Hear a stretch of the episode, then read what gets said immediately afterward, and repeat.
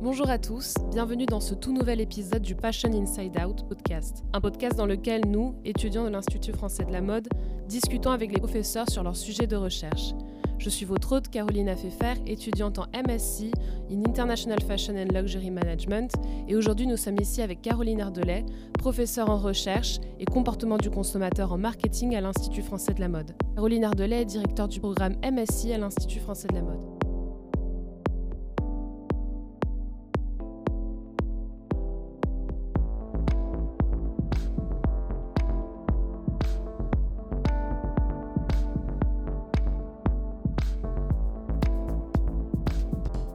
Bonjour Caroline, merci d'être avec nous aujourd'hui. Bonjour.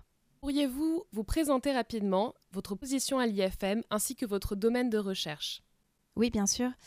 Euh, donc j'ai euh, été diplômée d'une école de commerce euh, Neoma Business School en 2002. Donc j'ai commencé à travailler dans le développement de parfums, donc chez Jean-Paul Gaultier et chez Givenchy, où j'étais en charge du développement de nouveaux parfums féminins. Et après huit ans dans ces marques, j'ai eu envie de creuser les comportements d'achat, donc essayer d'avoir une vision plus académique et fouillée des raisons pour lesquelles les consommateurs choisissaient d'acheter certaines marques ou d'autres. Et donc je me suis orientée vers un travail de recherche à l'université Où j'ai réalisé une thèse sous la direction de Christian Pinson sur les images mentales qui étaient évoquées par les parfums et à quel point ces images mentales allaient guider inconsciemment les consommateurs quand ils font leur choix en magasin.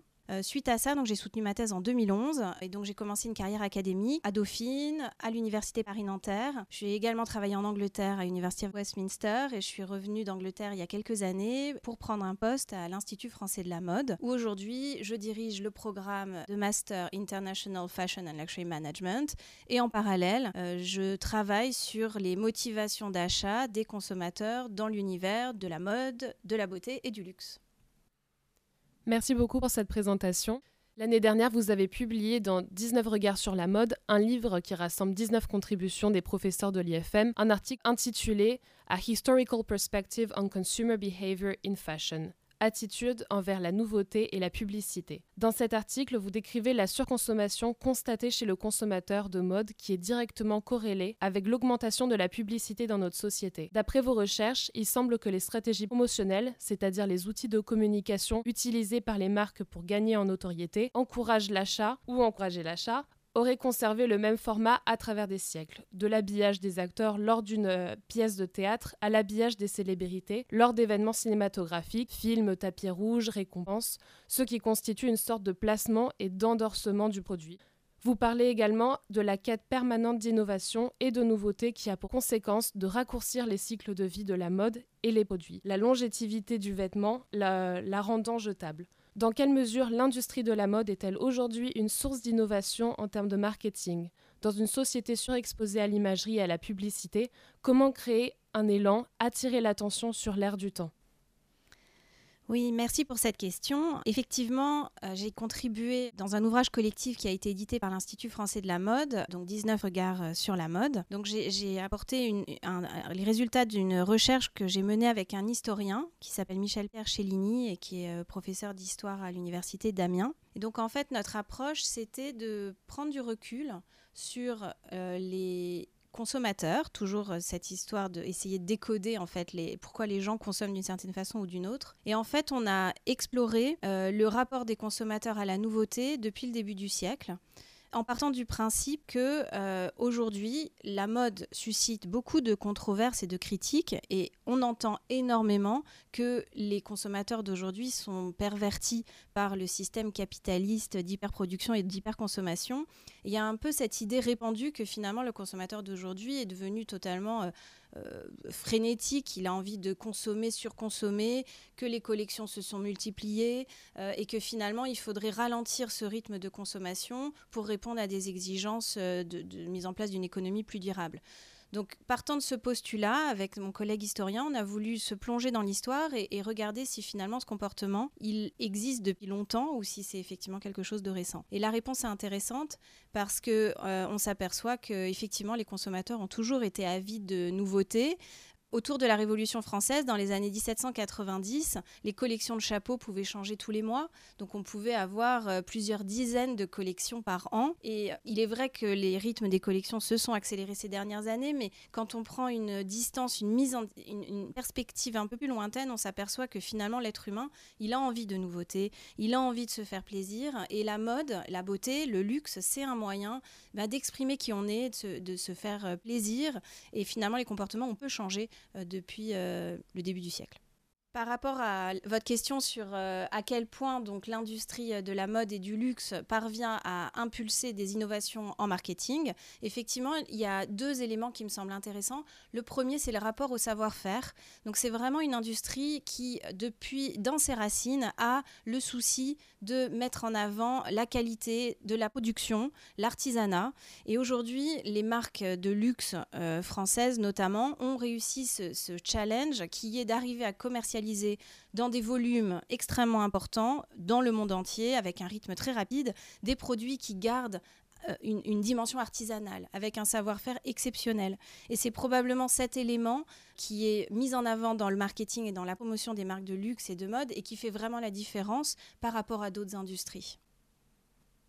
Je voulais juste rebondir sur ce que vous veniez de dire.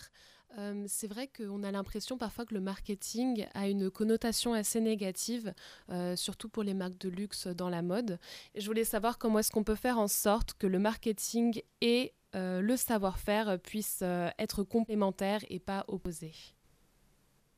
Oui, vous avez raison. Euh, dans les marques de luxe euh, et surtout de mode, il y a une ambivalence vis-à-vis de la notion de marketing qui pourtant en soi n'est pas connotée négativement puisqu'il s'agit de bien mettre sur le marché des produits. Mais c'est vrai qu'il y a cette idée générale que le marketing est manipulatoire et qu'il s'oppose à une dimension artistique créative.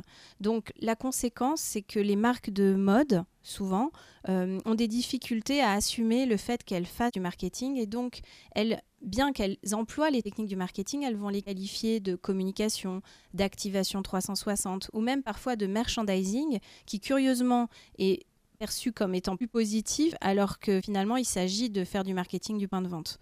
Donc c'est vrai que le marketing qui consiste à bien mettre des produits sur le marché n'est pas du tout incompatible avec le savoir-faire. Au contraire, il faut développer des produits avec un savoir-faire unique, mais il faut le faire savoir. Si on ne fait pas savoir que les produits sont exceptionnels, finalement personne ne viendra les acheter. Les consommateurs vont se rabattre sur des produits qui n'ont pas cette qualité et ce savoir-faire, et finalement euh, tout est perdu. Fin novembre 2022, Alessandro Michele, le directeur créatif de Gucci, a annoncé son départ de la marque après avoir eu des difficultés à capter le zeitgeist. Comment les marques peuvent-elles améliorer leur stratégie pour y parvenir? Donc, il est vrai que capturer l'air du temps, c'est probablement la chose la plus difficile pour les designers. Euh, il faut coller euh, à ce que les gens attendent et la société évolue tellement vite aujourd'hui qu'il est difficile euh, d'anticiper ces changements. Euh, donc jusqu'à présent, la seule manière qui était à la disposition des directeurs, des managers, des créatifs pour coller à l'air du temps, c'était d'échanger avec les consommateurs essayer d'interagir le plus possible avec eux. Donc bien sûr, il y a le point de vente. Le point de vente, c'est un moyen d'échanger avec le consommateur, de, de, comprendre qui il est et ce qu'il attend, aussi bien de manière quantitative en collectant des données sur lui, puisque ça se fait, mais aussi de manière qualitative en observant son comportement. Il y a bien sûr euh, la gestion euh, de tous les points de contact euh, digitaux au travers du site internet, des réseaux sociaux.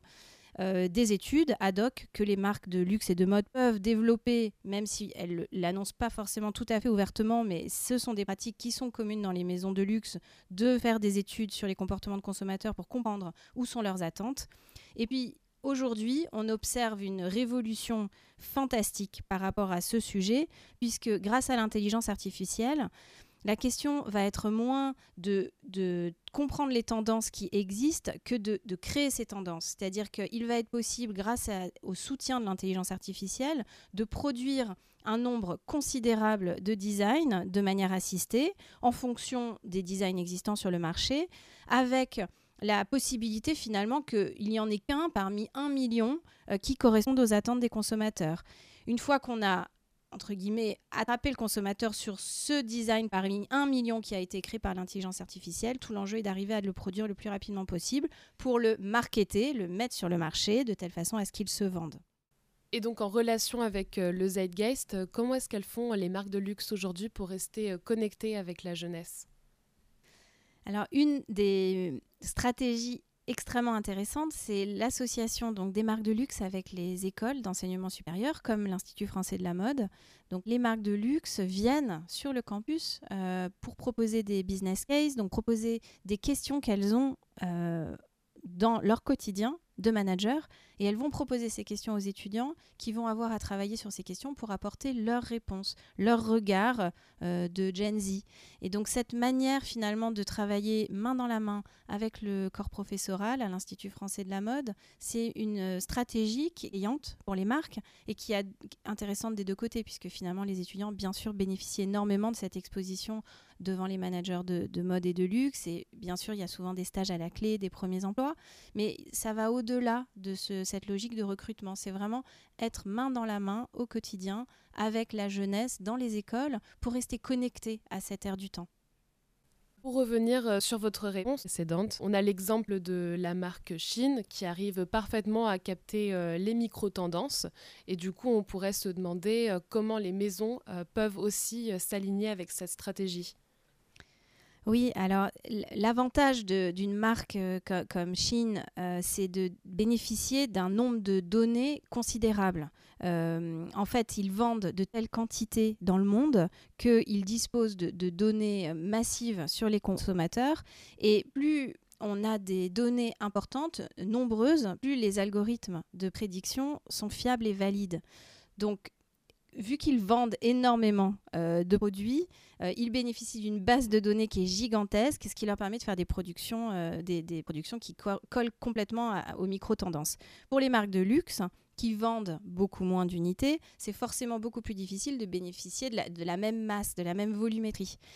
D'autant plus qu'en Europe, on est plutôt dans une logique de contrôle de la collecte des données euh, privées sur les gens. Il y a eu la, réglementation RGPD qui a été mise en place il y a quelques années, euh, qui n'existe pas en Chine. Et c'est vrai que tant que le enfin, il faut que le consommateur soit consentant et qu'il partage volontairement ces données pour qu'on puisse les utiliser. Donc l'enjeu majeur aujourd'hui, si on veut coller aux tendances, c'est d'avoir des données. Tout, tout, est là.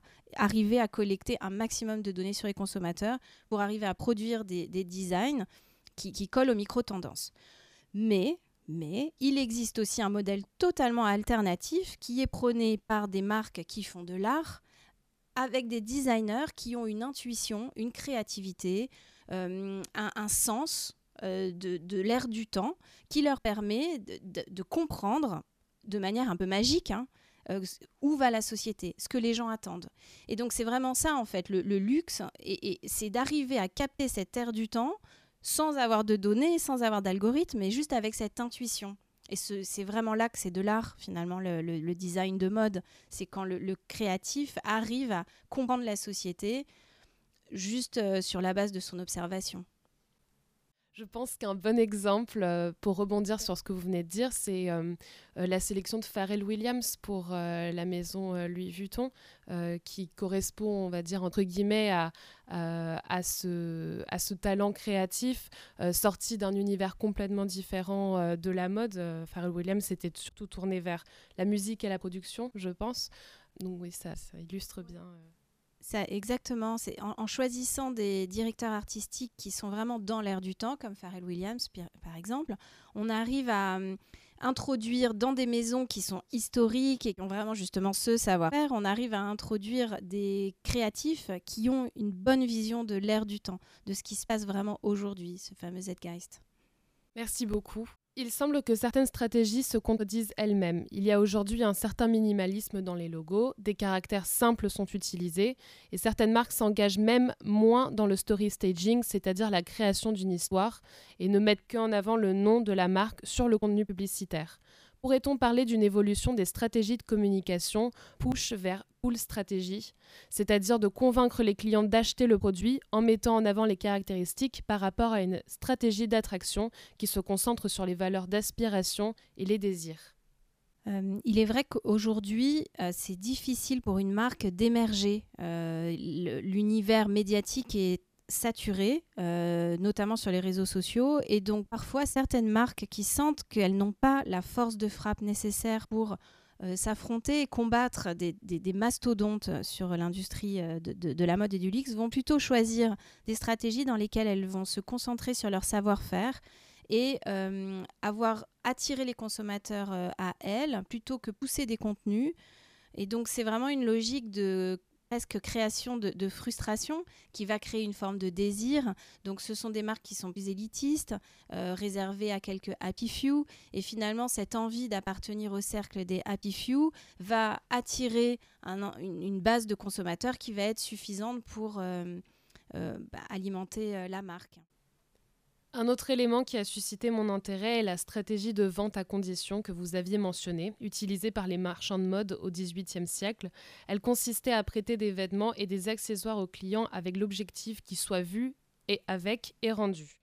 Récemment, le concept de location de placard a émergé avec pour objectif principal de servir une consommation plus éthique en encourageant les individus à louer plutôt qu'à acheter des articles jetables qui contribuaient à l'augmentation des déchets.